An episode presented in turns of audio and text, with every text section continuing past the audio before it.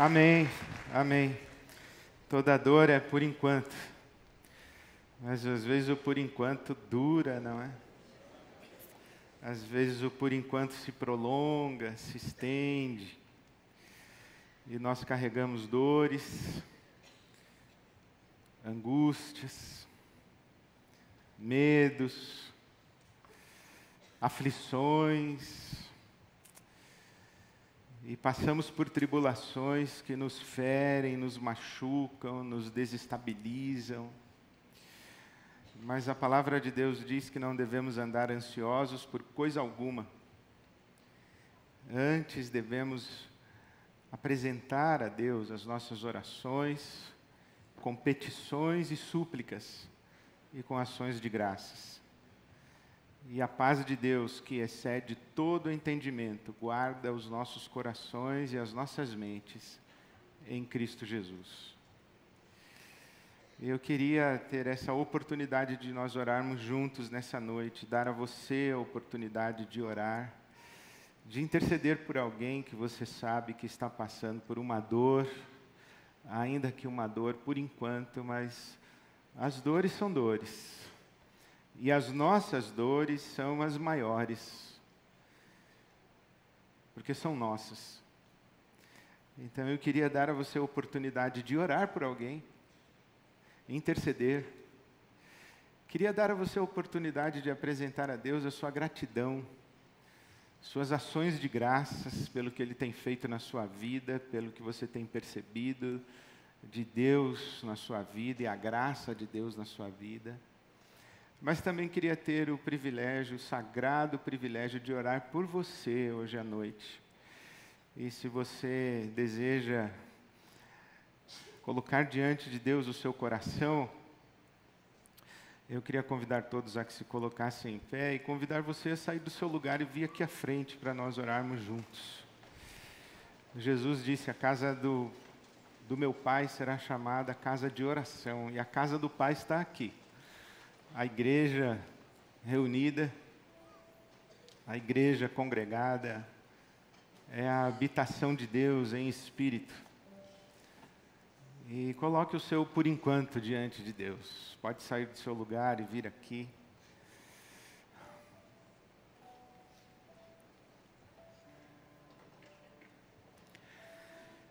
Deus nosso Pai, nosso Pai amado, nosso Pai de amor. Te buscamos nesta noite com louvores, com ações de graças, com salvas e glórias ao teu santo e bendito nome. E nos aproximamos de ti com coração convicto, convencido, de que os teus olhos estão voltados para nós e que as tuas mãos estão inclinadas em nossa direção, que o teu braço que o teu braço forte está em nosso favor, que os teus ouvidos estão atentos à nossa oração, à nossa súplica. E por isso te buscamos, Pai, em nome de Jesus, como teus filhos, tuas filhas, como igreja tua, como teu povo, e derramamos diante de ti o nosso coração com a alegria misturada na dor. E com a dor que não é capaz de roubar a alegria.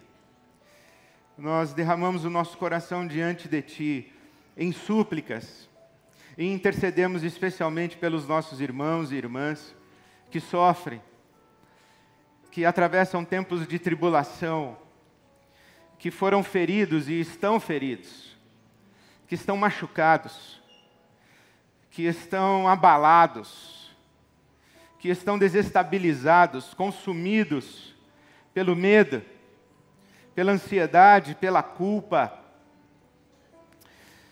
que estão cheios de dúvidas a respeito do teu amor e da tua bondade, que estão na fraqueza da fé, desfalecendo no ânimo.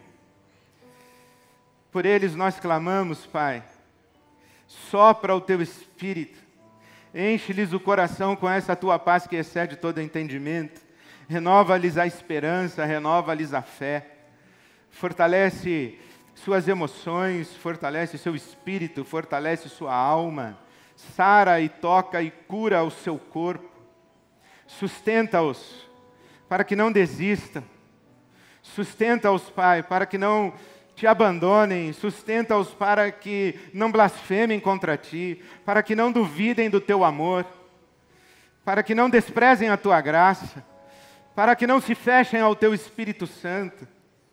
Visita o Senhor com a tua provisão, visita o Senhor com a porção segundo a tua vontade. Clamamos assim para o nosso bem, porque não temos a quem recorrer senão ao Senhor. Então clamamos, Pai, para o nosso bem. Tu que és o nosso Aba, é nas tuas mãos que depositamos as nossas vidas, dos nossos irmãos, das nossas irmãs, teus filhos, tuas filhas. Sabemos que o teu favor é sobre nós, o teu cuidado é sobre nós, que o Senhor não dorme, que o Senhor não vacila, que o Senhor não vira o rosto de nós, mas o nosso coração é débil, o nosso coração é fraco, a nossa fé é vacilante.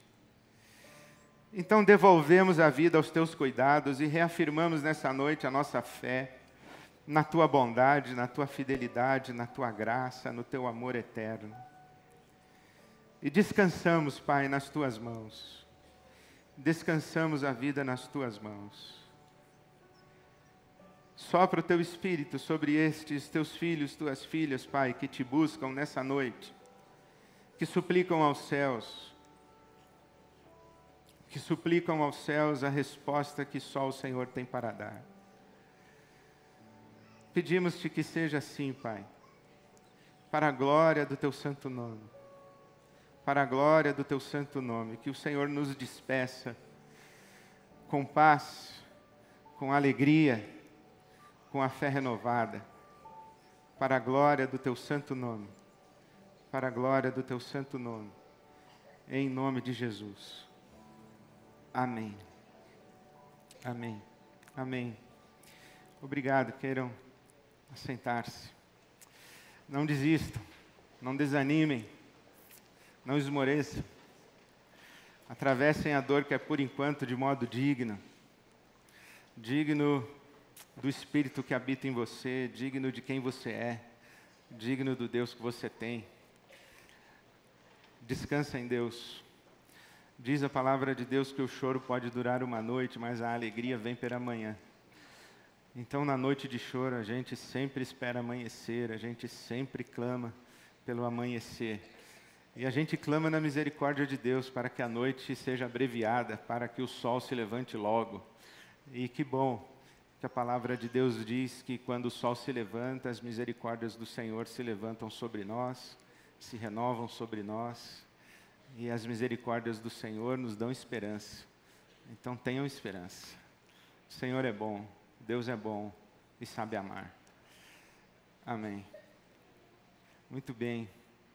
Há uns domingos atrás eu, eu, eu pedi que você orasse pelas nossas questões a respeito da nossa sede, nosso espaço físico, especialmente o IBAB Criança, superlotado, e as questões que temos com relação ao estacionamento, as dificuldades que temos com o estacionamento em função da avenida aqui à frente. Então, tenho boas notícias, as coisas parecem que estão sendo desembaraçadas e se desembaraçando.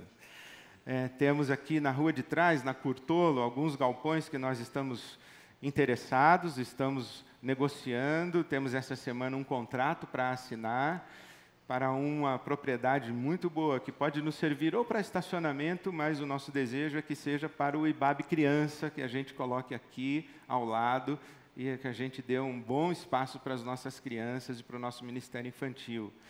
E também o terreno aqui ao lado, ou os terrenos ao lado, o proprietário que não queria negócio com a igreja, parece que teve o coração quebrantado. Ele nos procurou e, e parece que ele está querendo fazer negócio com a gente. Isso vai ser muito bom, sabe?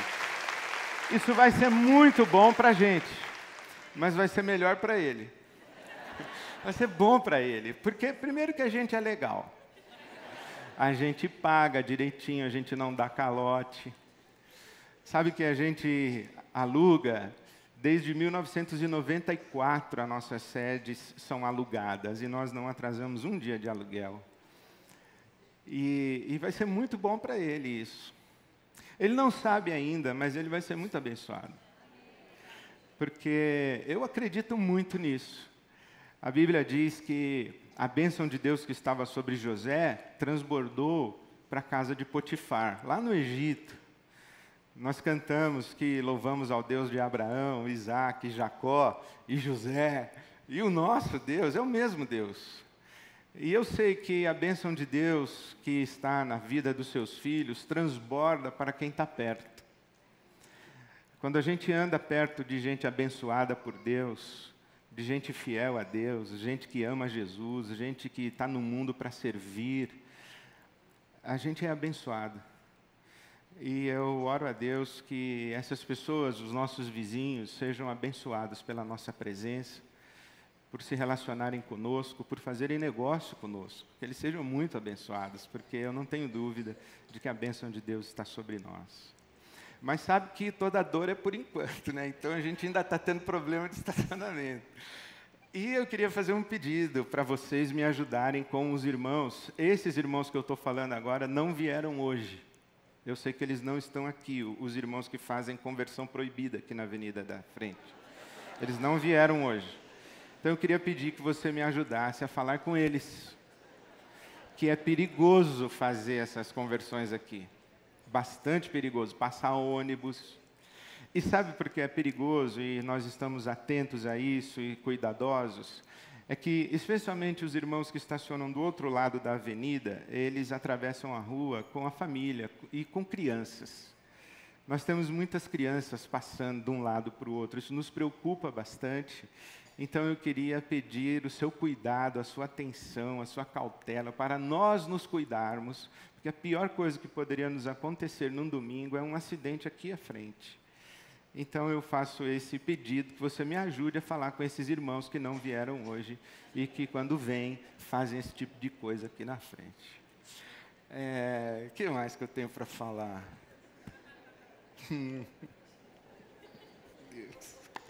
Eu tenho mais coisas para falar, mas eu falo daqui a pouco no meu sermão. Agora é a hora da nossa contribuição financeira. E isso é uma coisa que eu tenho para falar. Hoje é o último domingo do mês e a nossa liderança, especialmente os irmãos que cuidam das finanças, diz assim, pastor, é o último domingo, dá aquela palavra para o pessoal contribuir e tal. Quando o pastor fala, o pessoal contribui mais e tal. Sabe, eu ouço isso há mais de 30 anos. E eu nunca dou aquela palavra assim, porque você sabe isso, a gente que ama a igreja, a gente que ama a IBAB, a gente que chama a IBAB da nossa casa, a gente tem alegria, tem prazer de repartir o que a gente tem para cuidar da nossa IBAB e para que a IBAB cuide de tanta gente que a IBAB abençoa. Então, seu coração generoso, com alegria, é, contribua. Contribua como você sempre faz, porque nunca nos faltou e nunca nos faltará. Nunca nos faltou e nunca nos faltará. E não apenas nos tem, não nos tem faltado para nós, mas não nos tem faltado para abençoar pessoas e repartir. Então nunca nos faltará.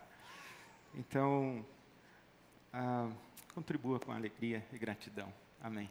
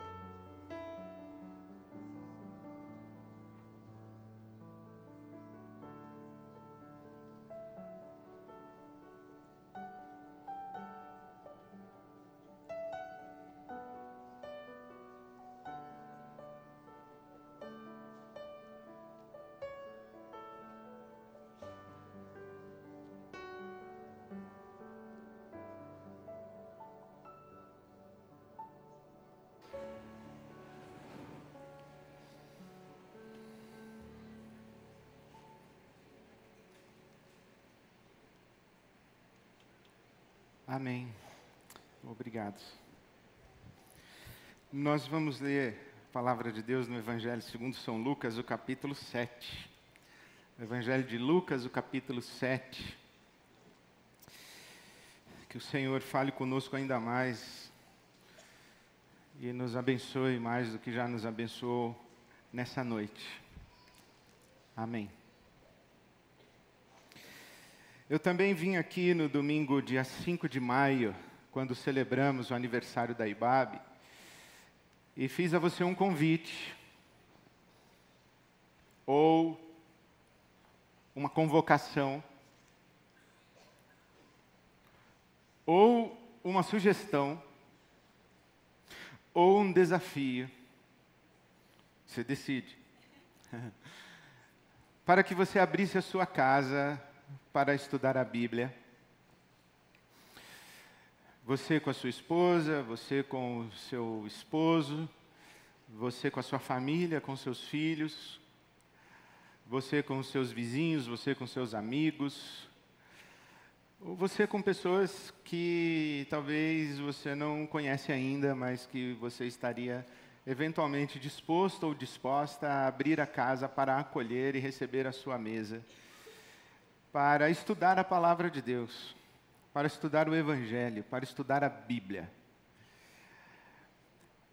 Fiz esse desafio, esse convite para você e disse que você poderia mandar um e-mail para mim, casa@ibabe.com.br. E se você ainda não fez e ainda quer fazer, pode fazer, que está valendo. De lá para cá, nós já recebemos mais de mil respostas, pessoas de mais de 80 cidades do Brasil, mais de 20 países, disseram: Eu quero estudar a Bíblia e abrir a minha casa com a mentoria da IBAB. É isso que elas estão dizendo. E nós tivemos um encontro já na quinta-feira, dia 16, com os irmãos e irmãs que ofereceram as suas casas, abriram as suas casas. E teremos um outro agora, quinta-feira próxima, dia 30. Quinta-feira agora, dia 30, às 20h30, aqui na IBAB.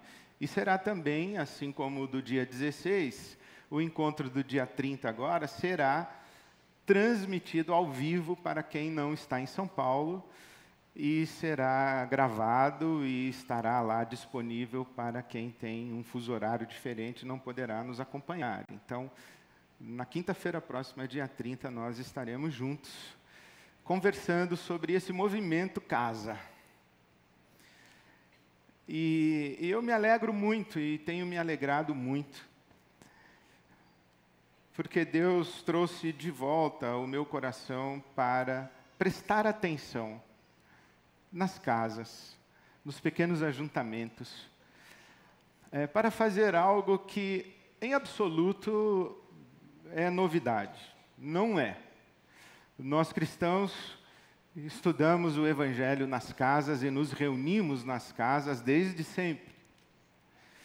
Quando Jesus foi morto e os discípulos ainda não sabiam que ele havia ressuscitado, eles amedrontados, perplexos, confusos, eles não se dispersaram, eles se reuniram numa casa.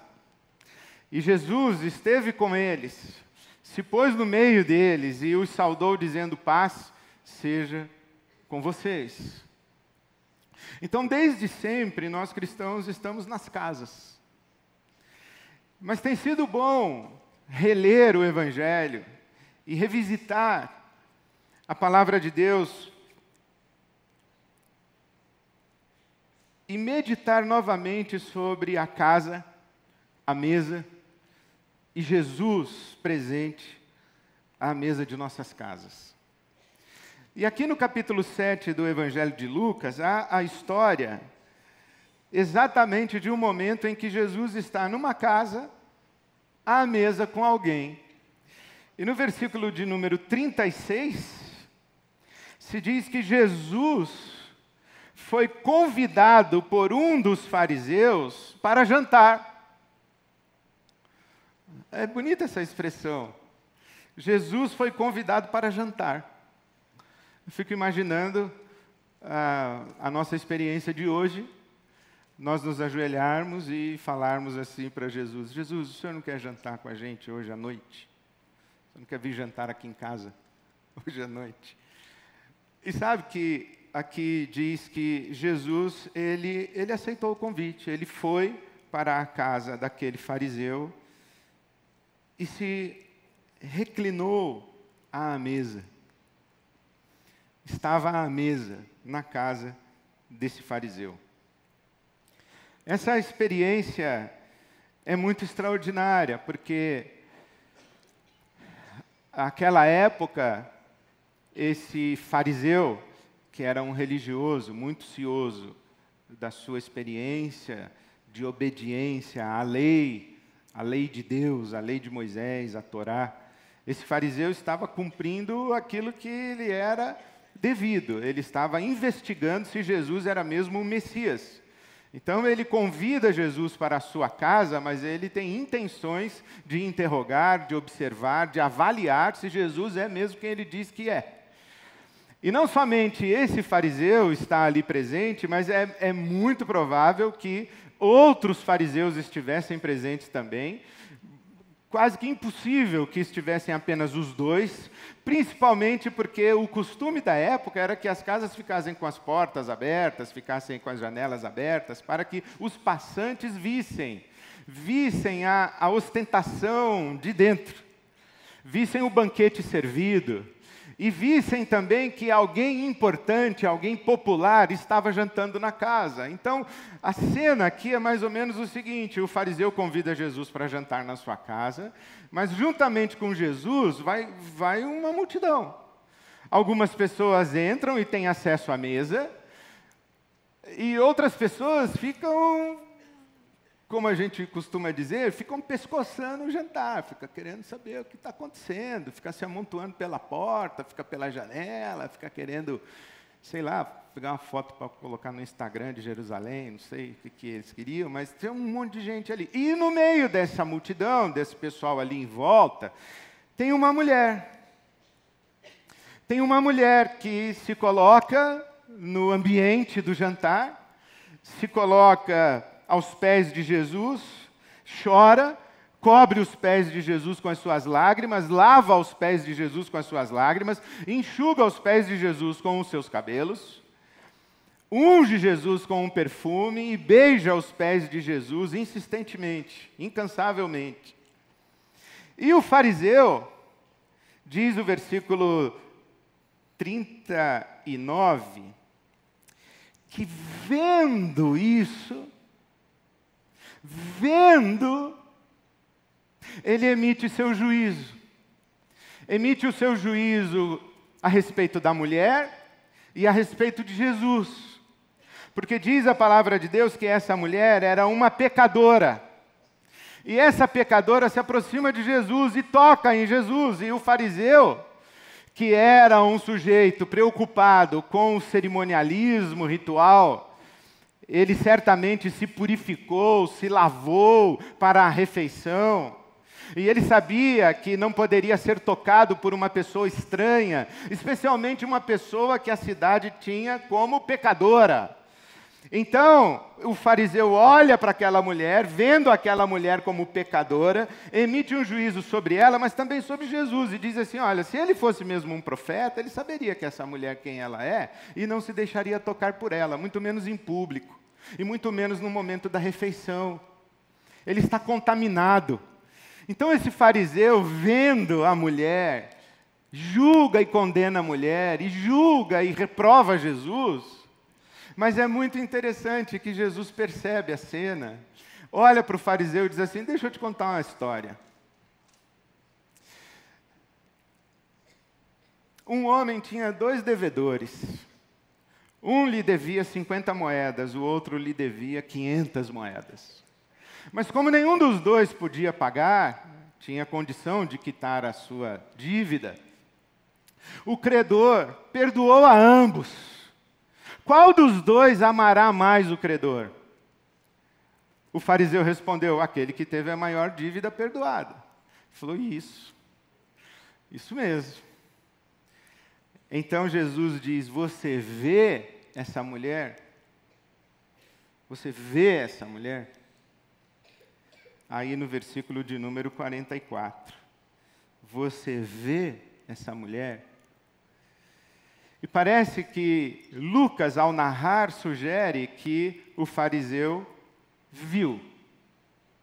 Mas Jesus sugere que ele não viu. Porque essa história é a história de um homem que pensa que vê, mas não vê. De um homem que pensa que sabe, mas não sabe. E é, portanto, a história de um homem que pensa que está salvo, mas não está. Ele pensa que vê, mas não vê. Ele pensa que sabe, mas não sabe. Ele pensa que está salvo, mas não está. Porque Jesus se dirige à mulher e diz a ela: os seus pecados estão perdoados.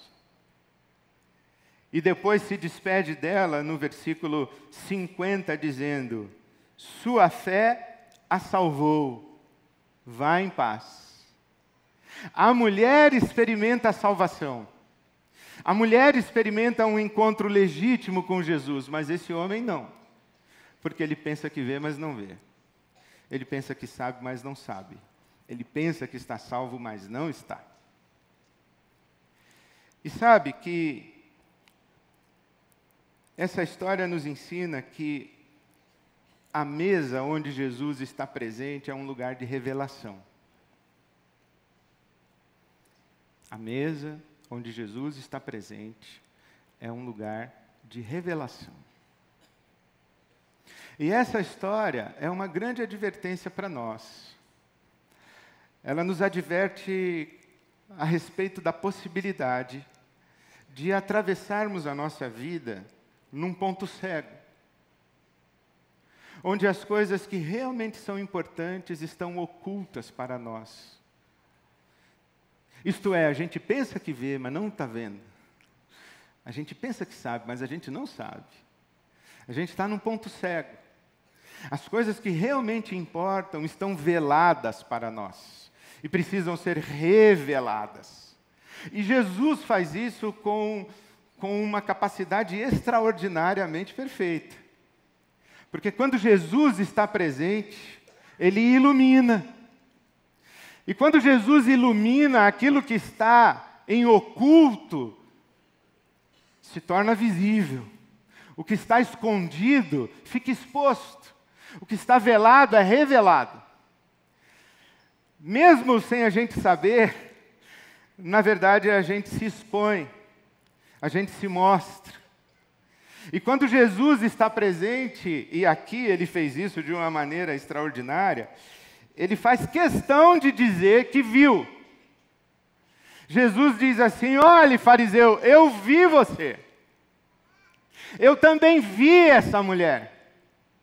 Mas você pensa que me viu e não me viu, porque você me julgou um falso profeta. Você pensa que viu essa mulher, mas você não a viu, porque você somente a viu como uma pecadora. Mas ela não é isso. E você pensa que eu não vi você, mas eu vi você. E aquilo que eu vi, vou lhe mostrar agora. E o que Lucas narra para nós é um contraste entre esse homem, que ele se julga digno, que ele se julga puro, que ele se julga aceito por Deus e legitimado por Deus, em contraposição ao centurião, no capítulo 7 de Lucas, a primeira narrativa de Lucas é a respeito de um centurião romano, que vai a Jesus para interceder pelo seu servo que está doente, mas a palavra do centurião para Jesus é, versículo 6 do capítulo 7 de Lucas: Eu não sou digno que o Senhor entre na minha casa. A mulher também vai à presença de Jesus, mas ela cai aos seus pés em lágrimas. E ouve de Jesus: os seus pecados estão perdoados. O fariseu não. O fariseu ele se julga digno de receber Jesus, tanto é que o convida para jantar. E se julga tão digno de receber a Jesus que convida Jesus para jantar para avaliá-lo. O fariseu se julga o puro, o centurião é impuro, a mulher é pecadora, Jesus é um falso profeta. Ele é o legítimo, o justificado diante de Deus. Mas Jesus diz: não, você está muito enganado. Sabe quem você é, fariseu? Você é uma pessoa lúcida o suficiente para dizer: Eu sei que eu não sou perfeito. Mas você é arrogante o suficiente para dizer: Eu sou quase perfeito. Você é o tipo de pessoa que diz assim: Eu sei que eu não sou perfeito, mas eu sou quase, porque eu sei que eu tenho uma dívida para com Deus, mas é pouco. São só 50 moedas. Inclusive, comparado a você, a minha dívida é mínima, porque você deve 500 moedas. Essa mulher aí sim é pecadora, eu não. Eu só tenho uma dívida pequena de 50 moedas. Eu sei que eu não sou perfeito, eu tenho uma dívida, mas é pequena. E com isso, Jesus mostra que há dois tipos de pessoas perdidas. Uma pessoa perdida é aquela que tem um olhar sobre si tão autodepreciativo, tem um olhar sobre si tão negativo, um olhar talvez que seja influenciado pelas lentes da culpa e que, portanto, não desfruta de uma relação com Jesus e não está à mesa com Jesus e compreende que o único lugar onde pode estar com Jesus não é a mesa, é aos pés em lágrimas e prantos. Ainda que para honrá-lo, ainda que para adorá-lo, ainda que para reverenciá-lo, ainda que para ungí-lo e beijá-lo, mas aos pés aos prantos, não à mesa. Essas pessoas estão perdidas ainda, porque não desfrutaram do perdão de Deus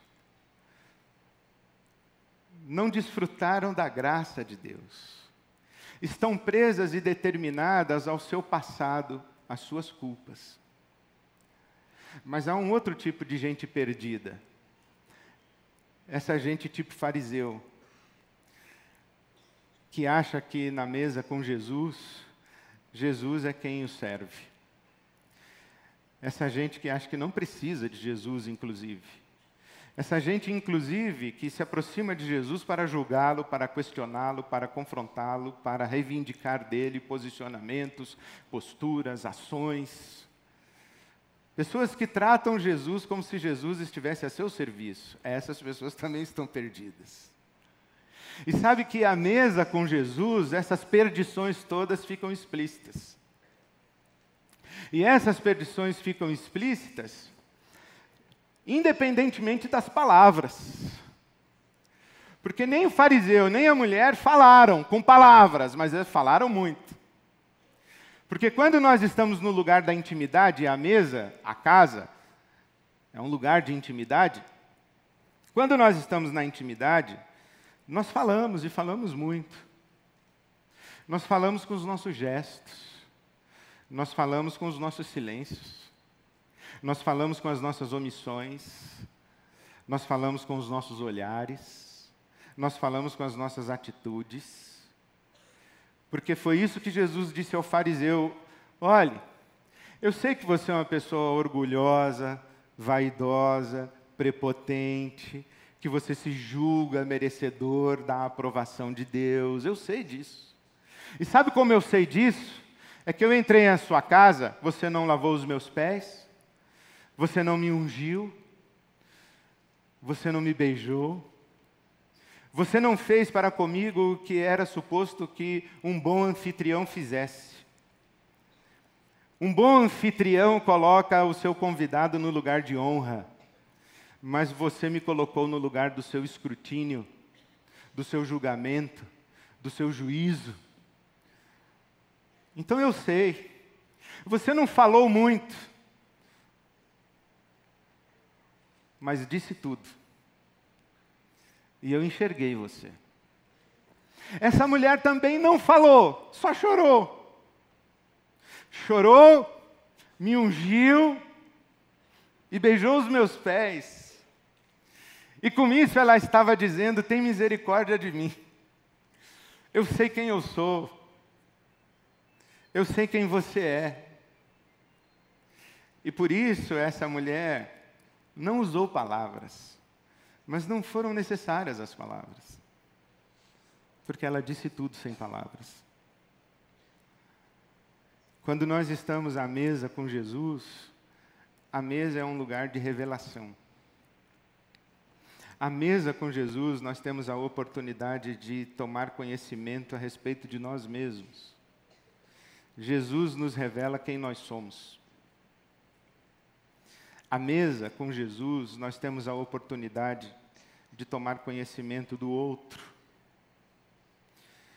Isso quando nós fazemos o que Humberto Maturana, esse teórico biólogo, ele diz que amar é receber o outro como totalmente outro, como verdadeiramente outro. Porque o outro que se aproxima de nós é uma face misteriosa. O outro é sempre um mistério que a gente pensa que vê, mas não vê a menos que o outro se revele, que o outro abra seu coração, que o outro abra sua intimidade. E se a gente prestar bem atenção no outro, a gente vai perceber as suas dores, os seus medos, as suas angústias, as suas perguntas, as suas dúvidas as suas faltas, as suas culpas, os seus pecados, inclusive. Mas se a gente acolher o outro sem julgamento, a gente vai perceber também a graça de Deus na vida do outro.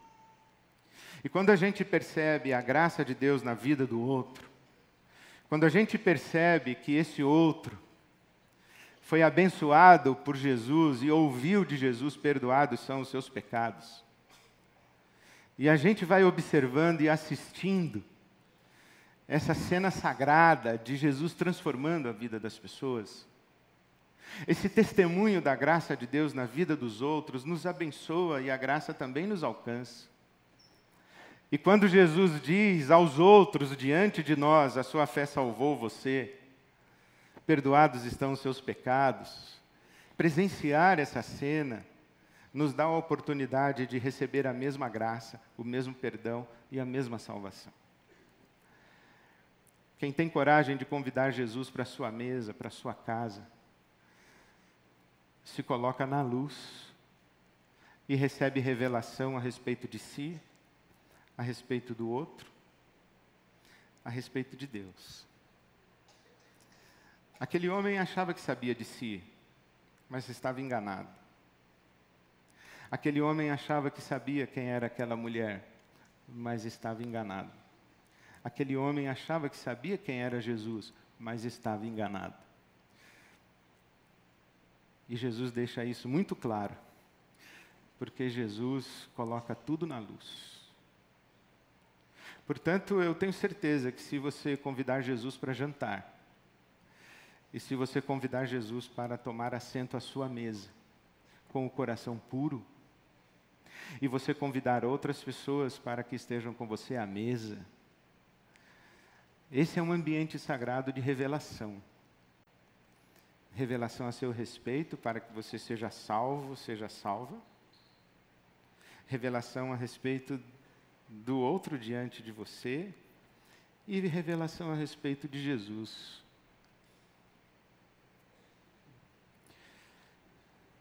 Claro que eu não estou vendendo para você um projeto. E claro que abrir a sua casa para estudar a Bíblia uma vez por semana é um ato simbólico de uma realidade espiritual. Porque a sua casa mesmo não é o endereço da sua residência, a sua casa é a sua consciência. É ali que Jesus vai jantar. É ali que você recebe Jesus na sua mesa, na sua mais profunda intimidade. E é ali que você se relaciona com os outros, na sua verdade mais pura, ainda que equivocada a respeito de si, que seja a sua verdade mais pura. Porque quando nós nos encontramos uns com os outros na presença de Jesus e onde dois ou três se reúnem em seu nome, Ele está, Ele ilumina tudo. E a gente vai se descobrindo, vai descobrindo outro, vai descobrindo Deus, e Deus vai se revelando a nós. Eu não estou vendendo um projeto de um estudo bíblico por semana na sua casa. Eu estou compartilhando o que Deus disse para mim enquanto estudei o Evangelho. É que o outro que está diante de mim é um rosto santo. Que eu penso que sei, mas eu não sei. É claro que a gente sabe muito a respeito das pessoas com quem a gente convive. A minha mãe costuma dizer para mim: quem não te conhece, que te compra. Ela me conhece, mas não sabe tudo de mim. A minha mulher me conhece, mas não sabe tudo de mim. Os meus filhos me conhecem, mas não sabem tudo de mim. Os meus amigos me conhecem, mas não sabem tudo de mim. O oposto é verdadeiro. Eu estou casado há mais de 30 anos com a Silvia e eu me sento diante dela e olho para ela. E se eu não prestar atenção, eu vou pensar que sei, mas não sei. Os meus filhos, os meus filhos eu vi crescerem. Mas se eu não sentar diante do meu filho, da minha filha, e olhar para eles como se eu olhasse pela primeira vez, eu vou julgá-los com os meus preconceitos e daquilo que eu acho que sei a respeito deles, mas eu não sei. Jesus precisa estar à mesa conosco para iluminar as nossas relações de amor. A minha oração, bom, o meu desejo é sim que você abra a sua casa para estudar a Bíblia uma vez por semana, ok? Não, mas a minha oração é que você ouça o que eu ouvi Deus falar para mim, porque eu ouvi Deus dizer para mim assim: é de quando você se sentar diante de alguém, olhe para esse alguém como se você olhasse pela primeira vez. E olhe com um olhar tão generoso, tão acolhedor, tão amoroso, que essa pessoa não se sinta excluída, não se sinta julgada, não se sinta rechaçada, mas que ela se sinta acolhida. Que ela sinta que está num lugar seguro para contar para você a sua verdade, a sua história. Eu me lembro um dia que eu estava conversando com um homem, ele me contou a sua história, e ao final, eu disse: Não acredito em nada do que você me contou. Tudo mentira. Mas eu acho que no seu lugar eu faria o mesmo, porque é a primeira vez que você conversa comigo, você não sabe se pode confiar em mim, você não sabia se, se iria com a minha cara ou não, se a gente ia ter empatia ou não. Eu acho que se eu, no seu lugar, eu teria contado essas mentiras todas que você contou para mim. Mas se você quiser contar a verdade para mim, e se você confiar que eu não vou te julgar, que eu não vou te atrapalhar, eu vou te abençoar se eu puder, ou como eu puder, você me liga de novo, a gente se encontra semana que vem. Hoje é um amigo do meu coração. Mas o nosso primeiro encontro foi assim. E eu peço a Deus que os nossos olhos digam: pode sentar-se à minha frente, à minha mesa. E não tenha medo de estar diante de mim, porque Jesus está aqui conosco. Jesus está aqui entre nós.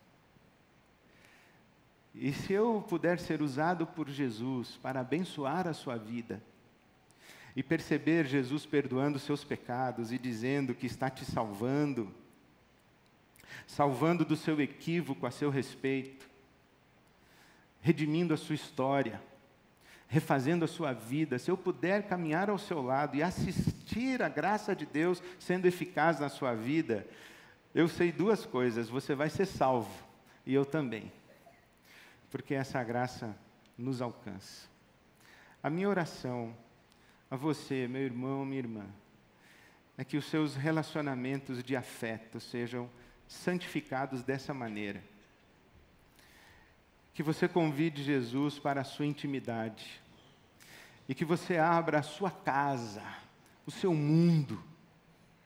Que você traga pessoas para a sua mesa, acreditando que na presença de Jesus recebemos revelação revelação de quem somos, revelação de quem são as pessoas com quem convivemos e revelação de Deus que perdoa pecados e que salva.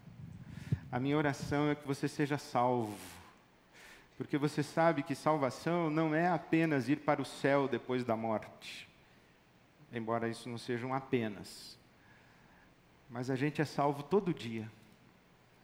E quando a gente conversa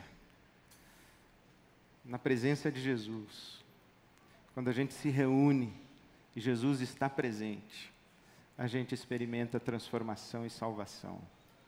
Abra seu coração para ser salvo, para ser salva. Abra seu coração para Deus usar a sua vida para salvar pessoas que estão bem próximas de você. Que Jesus esteja na sua casa, Jesus esteja à sua mesa e que você ouça: perdoados são os seus pecados. A sua fé salvou você. Dê um passo de fé Convide Jesus para jantar hoje à noite. Amém.